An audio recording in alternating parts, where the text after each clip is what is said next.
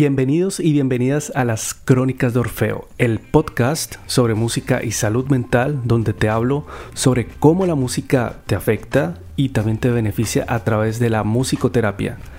Quien te habla es Aníbal Pérez, yo soy musicoterapeuta con magíster de la Escuela Superior de Música de Hamburgo y miembro de la Asociación Alemana de Musicoterapia. Llegamos al episodio 45. Bueno, ya está acabándose el verano, y este episodio tiene que ver totalmente con musicoterapia y sí, voy a hablar sobre unos modelos de musicoterapia que quizás no conoces. Te voy a hablar, por ejemplo, de un modelo que tiene mucho que ver con el autor alemán Goethe o Goethe, como se diría en español, en idioma castizo, pero también te hablaré de otras dos escuelas o enfoques de musicoterapia que escucharás durante este podcast. Así que quédate durante todo el episodio. También tengo que recordarte que si no sigues todavía este podcast, puedes hacerlo desde tu plataforma de tu preferencia, ya sea Spotify, Apple Podcast o también visitando mi página web www.podcastmusicoterapia.com. En esa página tengo un blog sobre musicoterapia, sobre temas de interés como eh, ética en musicoterapia o también hablo sobre el cantante francés Stromae, que podría mm, considerarse quizás también como un musicoterapeuta, así que Ve a la página web y también muy pronto estaré ofreciendo mi curso introductorio sobre musicoterapia. Si tú quieres hacer la carrera de musicoterapia y todavía estás indeciso, podrías hacer este curso introductorio para ya lanzarte y estudiar de lleno la carrera de esta hermosa disciplina.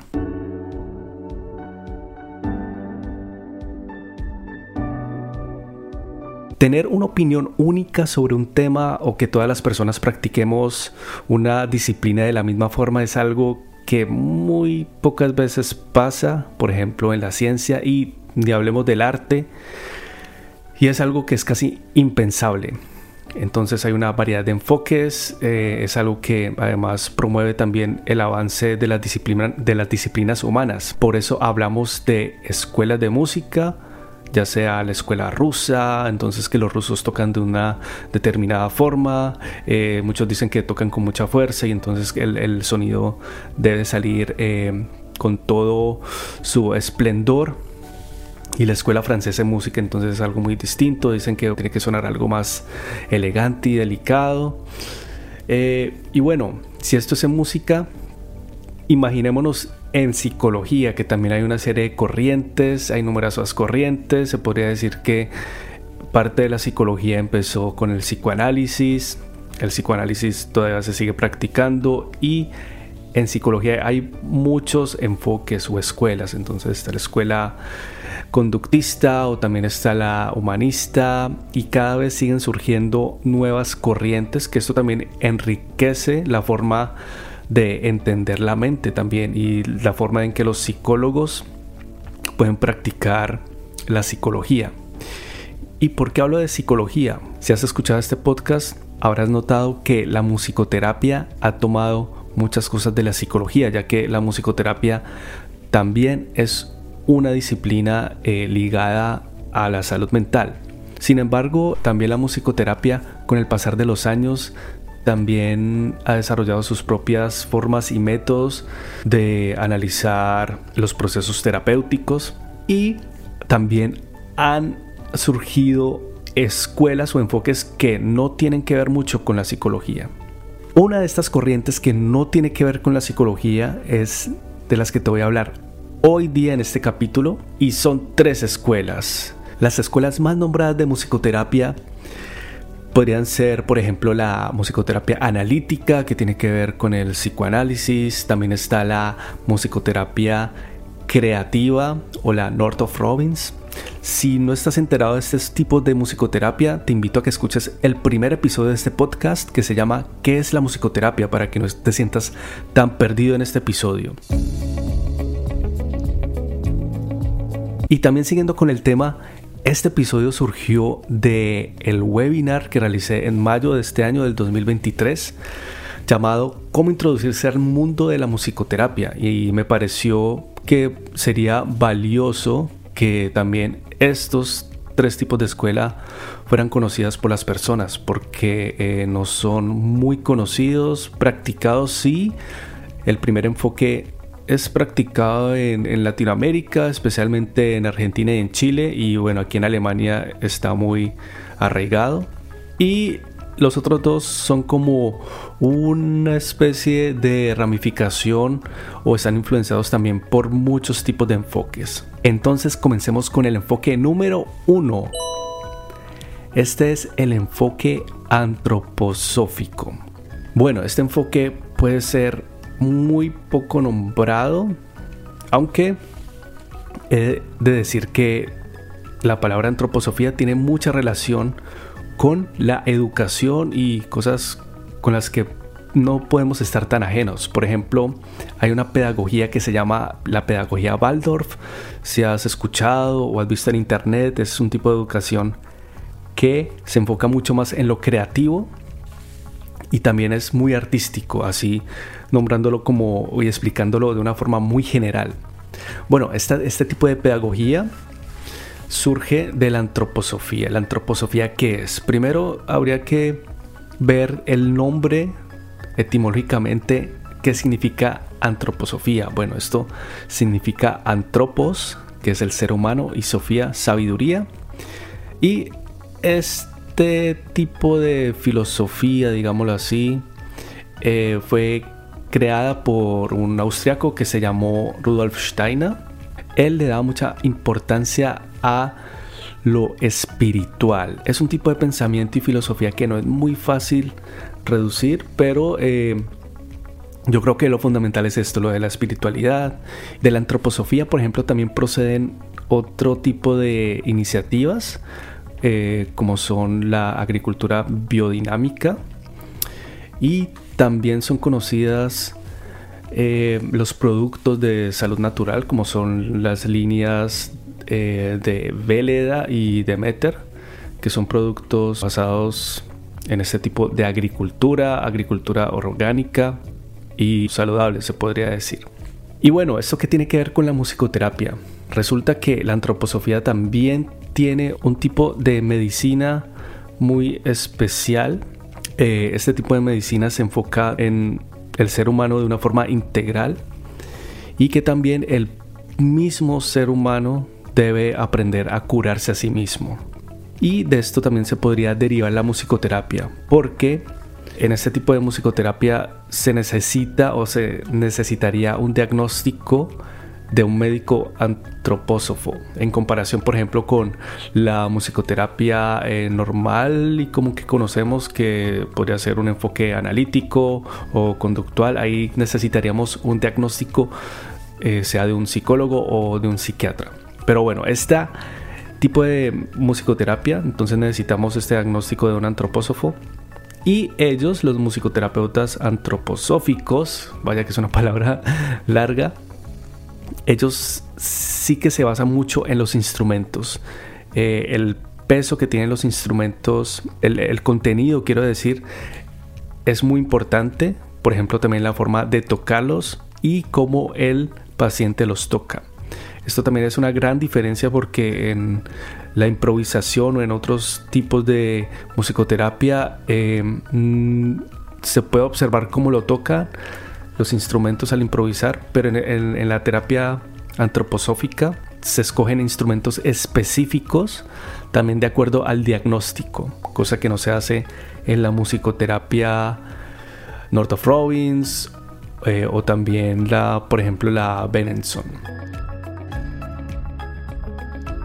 Siguiendo con el planteamiento de esta musicoterapia, para ellos es fundamental también la respiración. La respiración es un aspecto muy importante de este tipo de musicoterapia, además de la voz, porque ya eh, su fundador, el de la musicoterapia antroposófica, Rudolf Steiner, tenía la concepción de que el cuerpo humano de por sí ya es un instrumento musical, cosa con la que estoy muy de acuerdo y ya lo decía eh, desde principios del siglo XX.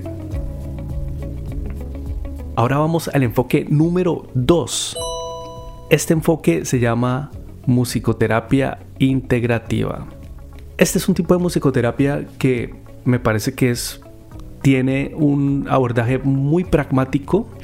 ¿Y por qué digo esto? Porque muchas veces se presentan este tipo de discusiones de qué tipo de enfoque o de musicoterapia es mejor para tratar a un paciente.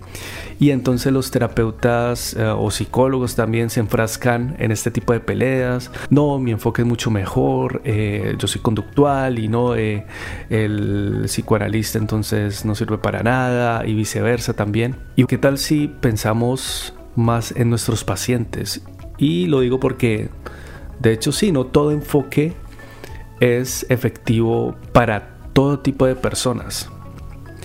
Y la musicoterapia integrativa trata este problema de esta forma. Y es que un musicoterapeuta integrativo puede ponderar qué enfoque es el más adecuado para su usuario o paciente. Y eh, que a pesar de las diferencias que puede haber entre un enfoque y otro, también tengo que decir que hay puntos en común entre enfoques. Todo tipo de musicoterapia tiene algún tipo de improvisación con cierto tipo de instrucciones, pero el objetivo siempre va a ser el mismo, de que nuestro paciente pueda, digámoslo así, eh, que sufra menos, también sanarlo de una forma. Y entonces también, por ejemplo, hay similitudes entre la antroposofía o el enfoque antroposófico y el North of Robbins. Por ejemplo, una vez escuché una entrevista que le hacían a una musicoterapeuta antroposófica en un canal antroposófico y entonces la entrevistadora le preguntaba, ¿podrías decirnos por qué el enfoque antroposófico es el mejor? Y yo pensé, bueno, eh, el mejor podría ser para ciertos casos, pero no hay que olvidar que, por ejemplo, el enfoque North of Robbins, uno de sus creadores, estoy hablando de Cliff Robbins, era o estaba muy influenciado por la antroposofía. Entonces, por esto de la creatividad, de que la persona o el paciente podría desplegar todo su potencial a través de la música, cosa que también opina lo mismo la musicoterapia antroposófica. Aquí hago también por eso un pequeño comentario de que eh, no deberíamos competir por enfoque, sino más bien encontrar estos puntos en común y tratarlos de adaptar en nuestro trabajo. Bueno, y siguiendo con la musicoterapia integrativa, este tipo de musicoterapia tiene eh, su mayor representante en Alemania, que es la doctora Isabel Frone Hagemann. Y eh, se puede decir que este tipo de musicoterapia combina no solo eh, visiones o perspectivas psicológicas, también puede combinar, aunque puede resultar contradictorio, eh, perspectivas conductuales y psicodinámicas, incluso de psicoanálisis. Todo esto en un trabajo clínico, por supuesto. Otra cuestión para tener en cuenta es este tipo de enfoque no busca recetar, digámoslo así, los tipos de musicoterapia no es que el musicoterapeuta integrativo diga, eh, no, vamos a hacer estos días este tipo de musicoterapia, un 20% del proceso terapéutico, o si no, eh, luego un 30% de musicoterapia creativa. No, no se trabaja así, sino que es un análisis más profundo. Obviamente también se hace una anamnesia o, una, un diagnóstico previo a la terapia y todo esto es consultado también con el paciente. También se mira qué bloqueos tiene en su vida diaria. Y eh, este también se podría decir que es un enfoque muy filosófico y también muy social. Todo integrado, como su nombre lo dice, en el trabajo clínico. Ahora pasemos a la última escuela o enfoque de musicoterapia, la musicoterapia morfológica. En la introducción te hablé que uno de estos tipos de musicoterapia tenía que ver con el autor o escritor alemán Johann Wolfgang Goethe y es este enfoque. Y tú te preguntarás, bueno, ¿y qué tiene que ver un escritor con musicoterapia? Eh, ¿Trabajaba con música? Pues no, resulta que Goethe también hizo trabajos científicos e incluso él decía que estaba más orgulloso de estos trabajos científicos que de su poesía o de su literatura. Conocemos los trabajos de Goethe, por ejemplo, la teoría del color, que es utilizada en psicología también. Eh, y él también trabajó con botánica su investigación se basó en las formas, primero que todo, o transformaciones que tenían las plantas a raíz de, em, eh, su crecimiento. Y esto te lo explico de una forma muy breve también. Por ejemplo, él observó que las hojas de los, de los árboles tenían una forma particular, digámoslo así, eh, podría ser una forma de corazón, y luego en su conjunto daba la casualidad, entre comillas, que también el árbol en total dibujaba un corazón. Y entonces él llegó a la conclusión de que estas pequeñas formas, al pasar el tiempo, entonces daban un conjunto más grande, que era este, este árbol en forma de corazón. Esto fue lo que se llamó morfología, y morfología viene de morfos, que significa forma. Y en el siglo XX hubo también un tipo de psicología que todavía se sigue llamando psicología morfológica y cuidado no confundirlo con morfopsicología, que ese es otro tipo de, de psicología que trata de las facciones eh, humanas que tienen relación con cierto tipo de conductas. Bueno, esto es muy, muy dudoso. No, esta es la psicología morfológica que hoy día se sigue utilizando, por ejemplo, en psicología del deporte o también en la psicología eh, de la publicidad. O sea, es una psicología que tiene bastante peso hoy día. Y bueno, este tipo de psicología sirvió de inspiración para la musicoterapia morfológica. Entonces te decía que Goethe intentó comprender cómo estas pequeñas formas se construía o crecía un árbol en forma de corazón. Y lo que él entonces buscaba era comprender este fenómeno de crecimiento, no en sus pequeñas partes, sino en conjunto. ¿Por qué el árbol crecía de esta forma? Entonces eso tiene que ver con ciertos procesos que él decía que era un proceso, un proceso de transformación, y al final él hacía una reconstrucción de el dibujo total de digamos del paisaje total que estaba viendo.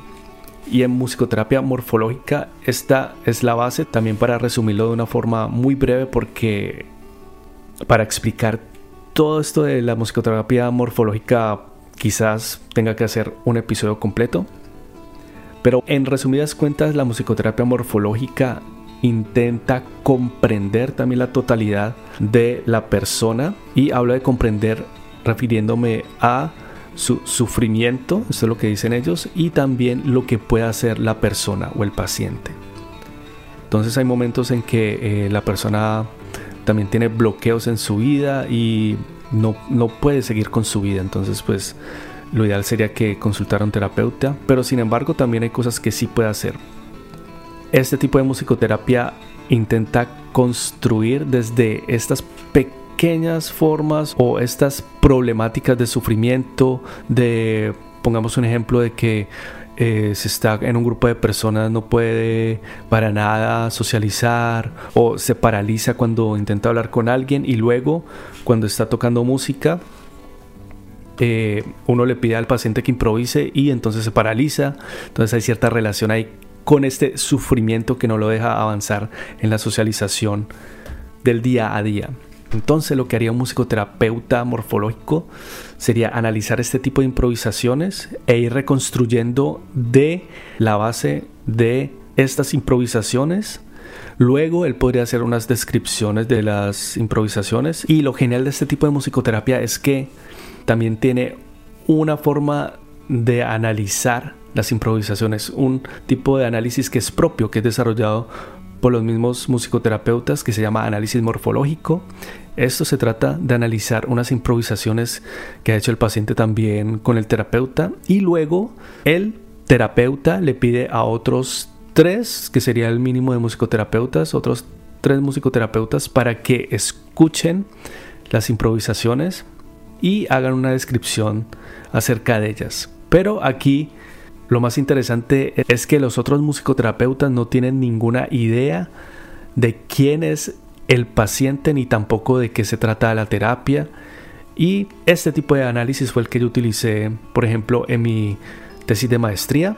Este tipo de análisis lo utilicé estando en un pabellón psiquiátrico cerrado y ahí analicé cómo eran las improvisaciones de los pacientes que tenían, por ejemplo, esquizofrenia o algún tipo de depresión, estando en ese sitio tan cerrado y que podría resultar claustrofóbico. Entonces, yo envié estas improvisaciones a otros musicoterapeutas y ellos hacían descripciones de este espacio como cerrado también, como de también em, que les producía también mucho agobio y esto era reflejado con descripciones eh, casi, digámoslo así, terroríficas también, pero no, no me gusta poner como el énfasis de, de lo terrorífico porque hay un sufrimiento que está contenido en estas improvisaciones. Sin embargo, daban a conocer también este tipo de ambiente que también se reflejaba en las improvisaciones. Entonces, estas formas ¿no? de morfológico también se reflejaban ahí y al final lo que yo hice fue reconstruir este tipo de improvisaciones con sus descripciones y al final analizarlas con la biografía de cada paciente.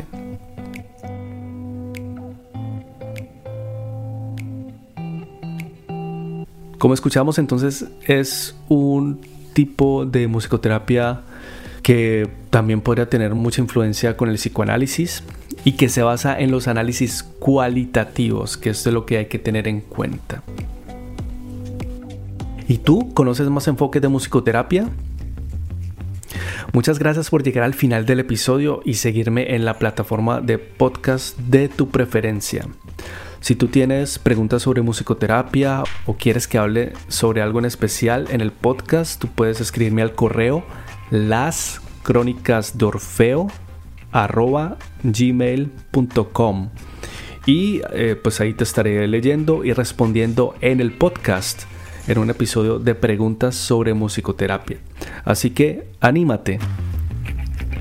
No siendo más, te deseo buena vibra y resonancia como Orfeo manda. Hasta entonces. Chao.